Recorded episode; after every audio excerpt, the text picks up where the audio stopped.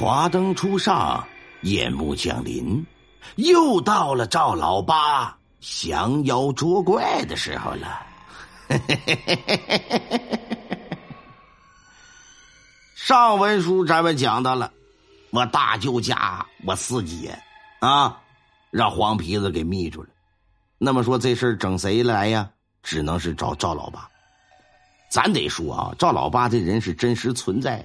我今天晚上跟普贤。大哥聊天的时候，我还说呢，我说你八舅现在要是说还活着的情况之下，我指定到辽宁去一趟，我得瞅瞅他八舅去，我跟他好好唠一唠，取点素材，啊，那么说打今天开始呢，在以往咱们也会开通赵老八的这个啊专辑，就在咱们这个眼巴前吧，就先在咱们这个午夜吓你一跳的专辑里来听吧，啊，来吧，书接上文。说赵老八来了的时候，跟我四姐他俩盘腿大坐的，哎，在炕上啊就唠起上方话来。这时呢，坐在炕沿一直瞧热闹，我这个大表哥就着急了。在这里呀，咱得介绍一下子，我的大表哥这人呢，为人不咋地，为啥呢？太能装。在镇里呀，办了个塑料厂，误打误撞的啊，挣了点钱，腰包一鼓啊，可就不是他了，目空一切呀。谁都瞧不起，在他眼里好像就没有是钱摆不平的事儿。他呢和赵老八没接触过，虽说管人叫叔，但是扪心自问呢，他打心眼里啊挺鄙视这个赵老八的。那大表哥一看赵老八穿的那身烧，什么叫那身烧啊？南方朋友可能不明白，就是身上穿的那套行头啊。东北话讲，就穿的那身叶子，那身衣服。再看看他的做派，心说：就这趟号的人，他能治病吗？啊，你是干啥的呀？你这八成是个假的吧？你那坐炕上比比划划白活半天，脸红脖子粗的，这也不好使啊！还搁那装模作样呢。这人呐，心里这么一想，脸上的表情可就给带出来了，这嘴里不由自主的就说了一句。我他妈这这人找的，这不扯淡吗？那个爸呀，那实在不行，赶明儿我花钱再找个明白人给四儿看看。这这是啥玩意儿啊？我大舅和我大舅妈这阵儿那都没卖了，哪顾得上自己家孩子这口无遮拦的，也顾不上说教他了。但赵老八呢，也听见这句话了，但老八也没言语。一个是啥呢？这大哥大嫂在这呢。抹不开面去损一孩子，二来呀不愿意和他一般见识，毕竟是自己的一个晚辈就假装没听着吧。但实际上咱得知道，要是说论阅历、凭狠劲儿，你大表哥你八个你也没有和我老八舅去比的。但没有人一说，我的大表哥还得寸进尺了，坐在那里把小烟泡往嘴上这么一叼，嗯。嘟嘟囔囔的，三七嘎啦话的，可就来了。切，啥玩意儿？这不是，这不骗子吧？你瞅他穿那身纱能干啥呀？叽里呱啦的说的，好像是大家伙听不明白，那事儿就能听明白呀？还搁这整的是五迷三道的。哎呦不行，这几点了都不行，拉医院去吧，把人就搁那嘟囔开了。我妈一看，实在听不下去了，啪的一下。把手里那针管就给摔碎了。早时候，农村卫生站注射器那个就是肌肉针那都是玻璃的针管子，不像现在一次性的，都塑料子的。啪的一下子，像摔个瓶子似的。没完了，滚犊子，出去！就这一句话，当场给我大表哥吓得烟头都掉裤裆去了，早没电了，头都没敢抬呀，塌了个鞋。灰溜溜的就跑外屋去。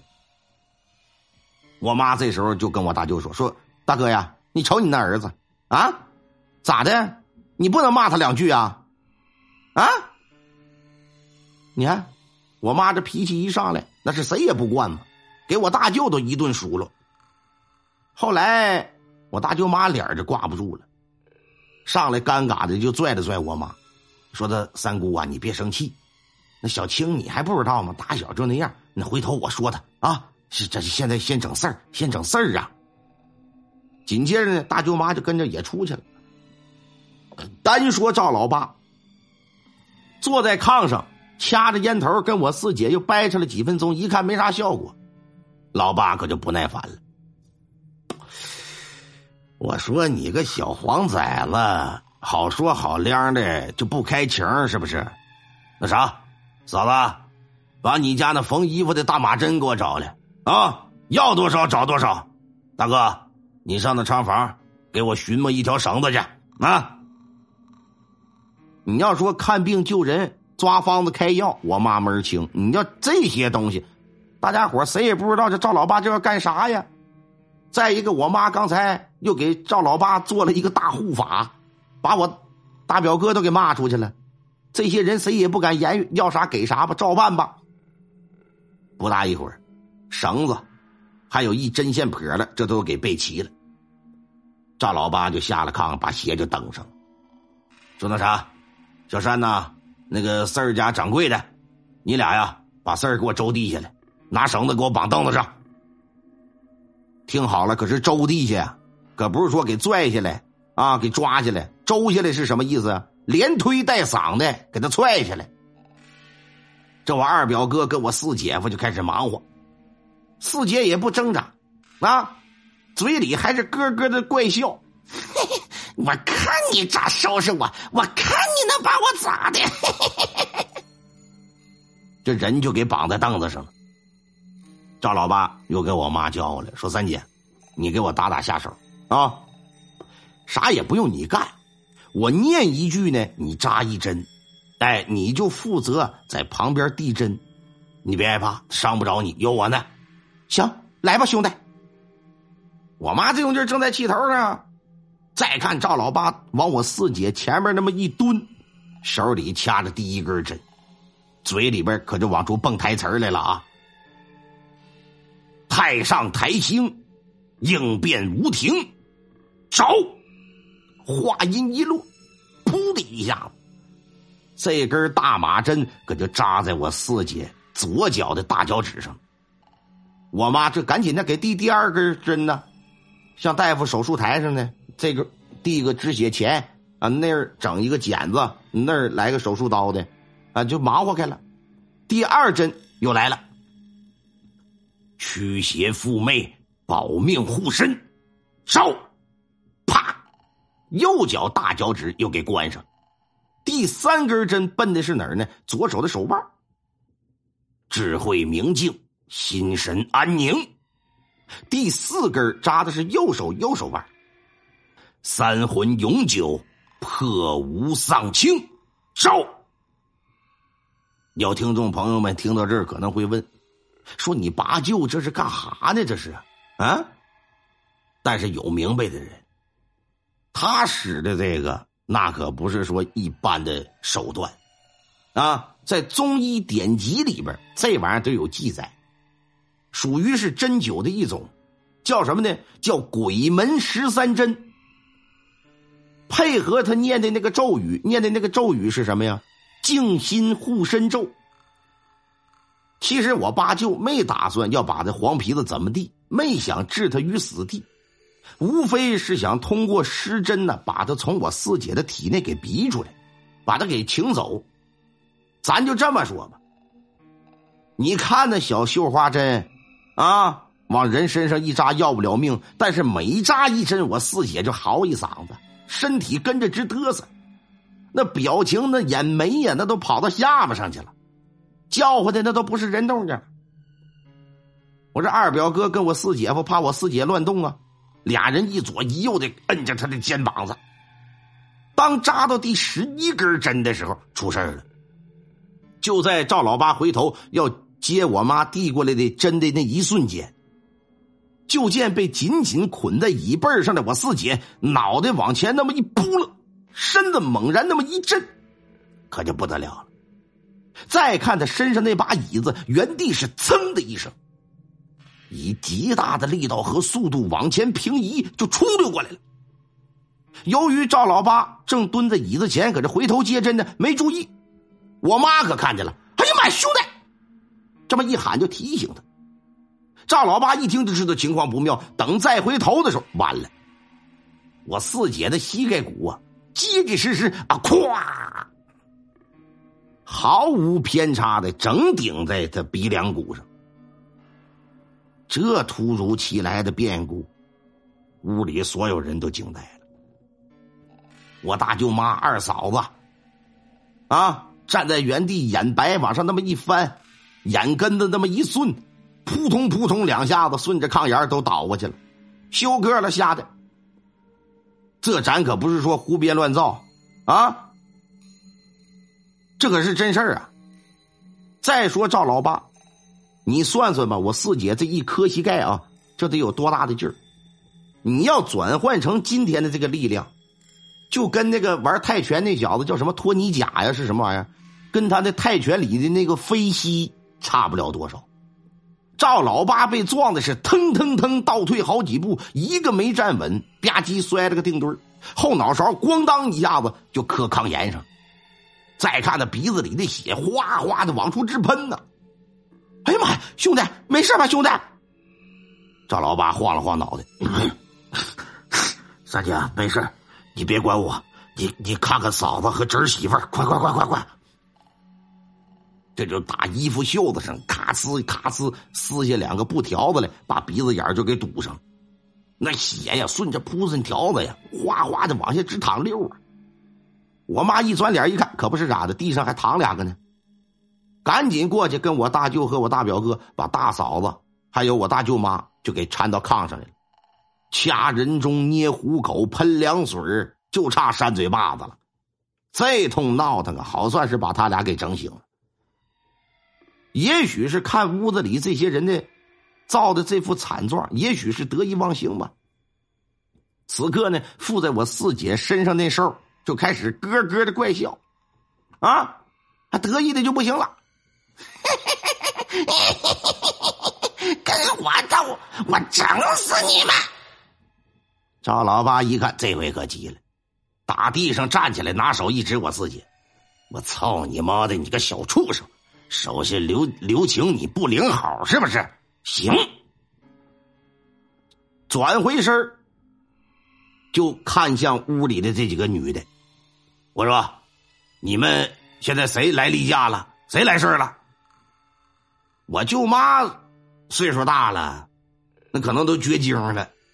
但我这还有俩嫂子呢，这都刚过门没几年，小媳妇儿。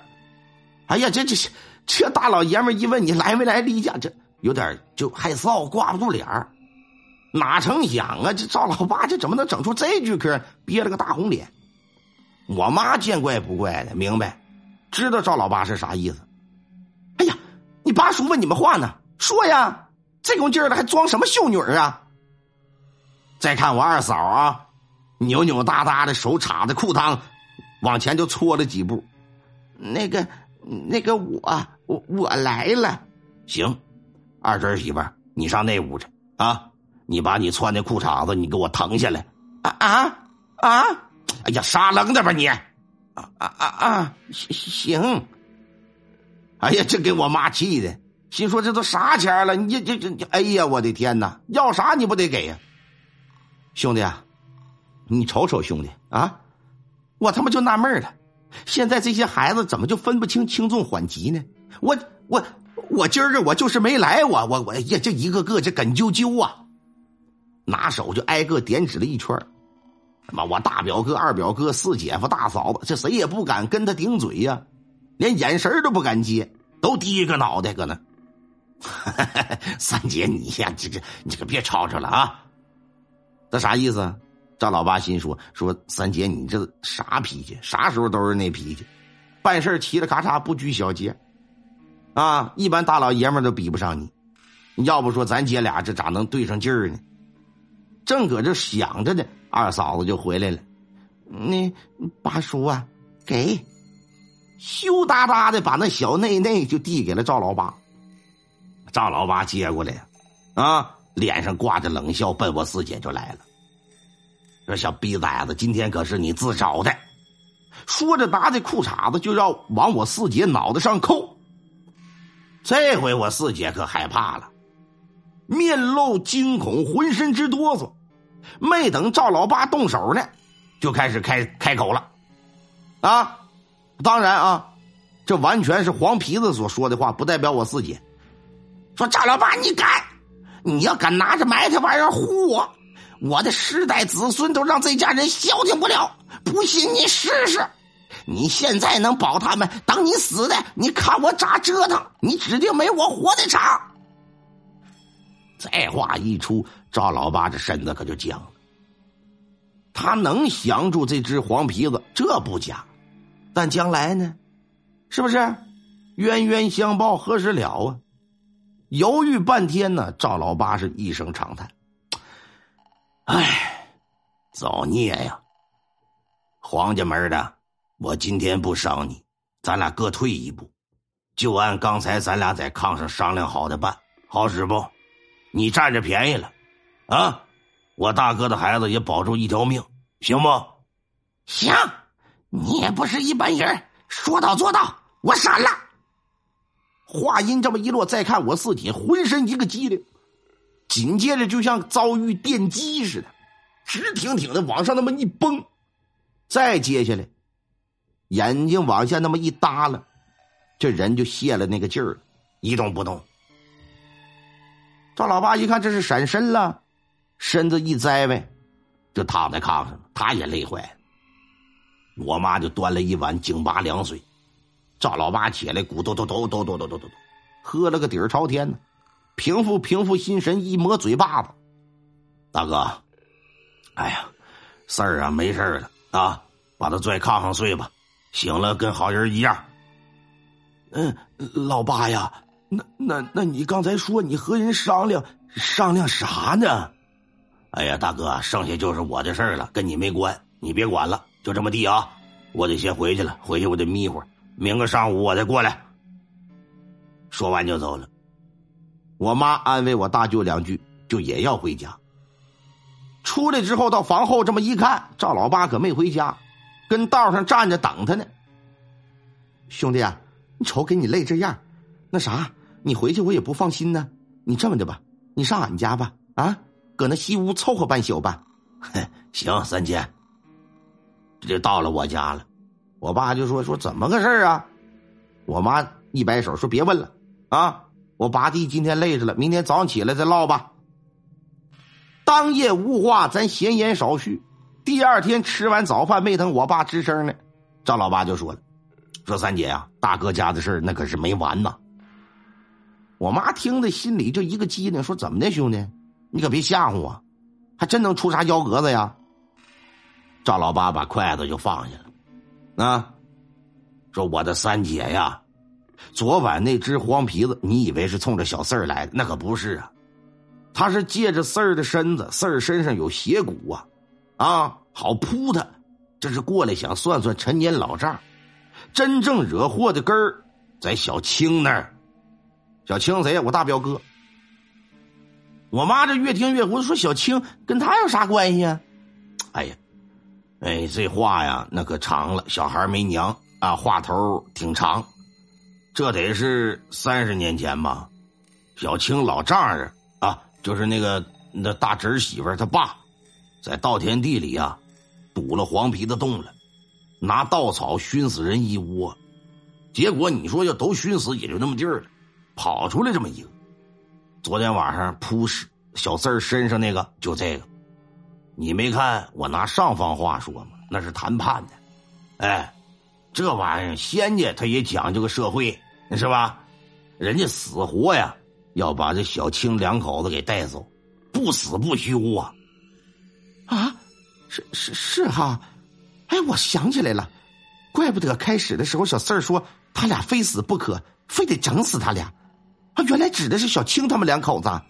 对呀，三姐就是这么个事儿。我呀是死说活劝的，但人家就不吐口。呃，眼巴前啊，他俩倒不用死，可是必有大难呢，不死也得扒成皮。至于什么大难，昨天晚上那小玩意儿可没说。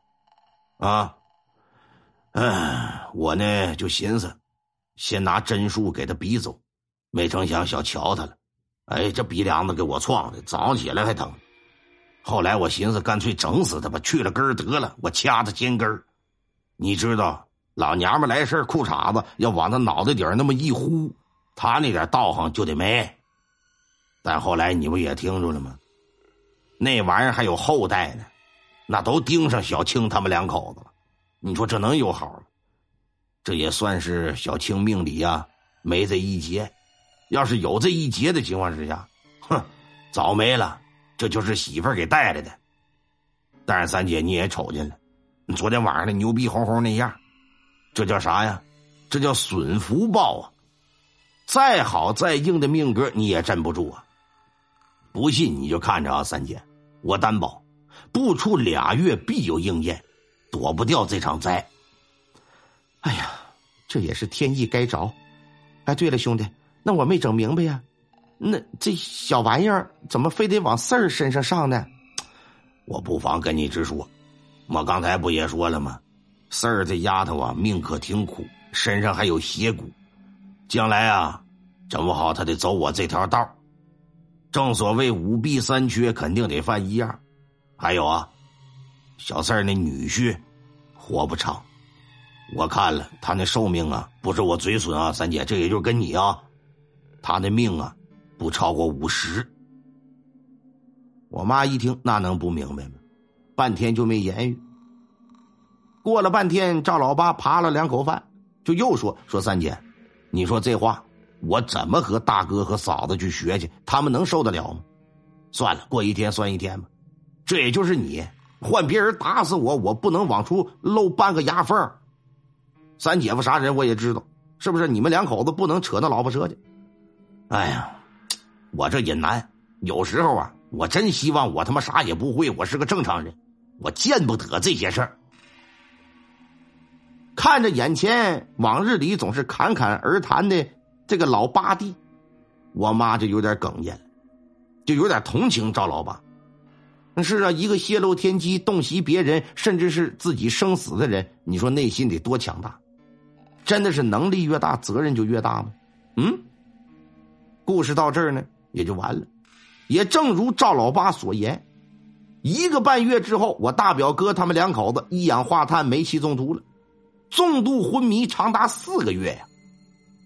我妈和赵老八呀，虚实结合，又是烧替身，又是扎针，又是推拿，又是针灸，又是敷药的，算是替他俩保了命，没死。不过康复之后，家里人觉得这俩人的脑瓜子反应力比正常人都得慢上半拍。也许这就算是最好的结果了。那么再看我四姐夫呢？果不其然，四十来岁的时候骑摩托车外出遭遇车祸，人走了。死后不到一年，我四姐还真就出马了，顶了堂子。要说这因果呀，真是不信不行啊！南无大愿地藏王菩萨摩诃萨。听众朋友们，本集播讲完毕，感谢您的收听。